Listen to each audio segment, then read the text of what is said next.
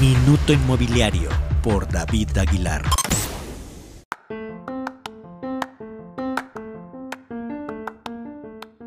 Hola, ¿qué tal? Soy David Aguilar con la información más relevante de parques industriales en el corredor del Bajío. A pesar de la crisis provocada por la emergencia sanitaria, el mercado industrial en esta zona del país tiene expectativas favorables para este año. Esto es así debido al crecimiento que se espera de los sectores logístico, comercio electrónico, manufactura y servicios financieros.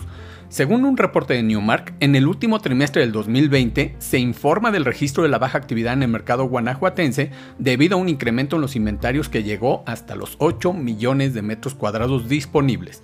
El documento detalla que hay pocos parques industriales en construcción en la zona, así como una baja colocación en rentas. Entonces, ¿por qué el optimismo?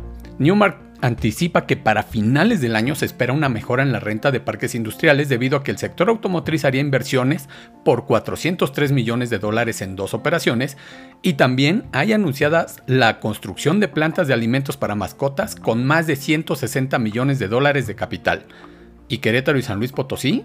Bueno, de estas entidades hablaremos en otros capítulos. Yo soy David Aguilar, hasta pronto.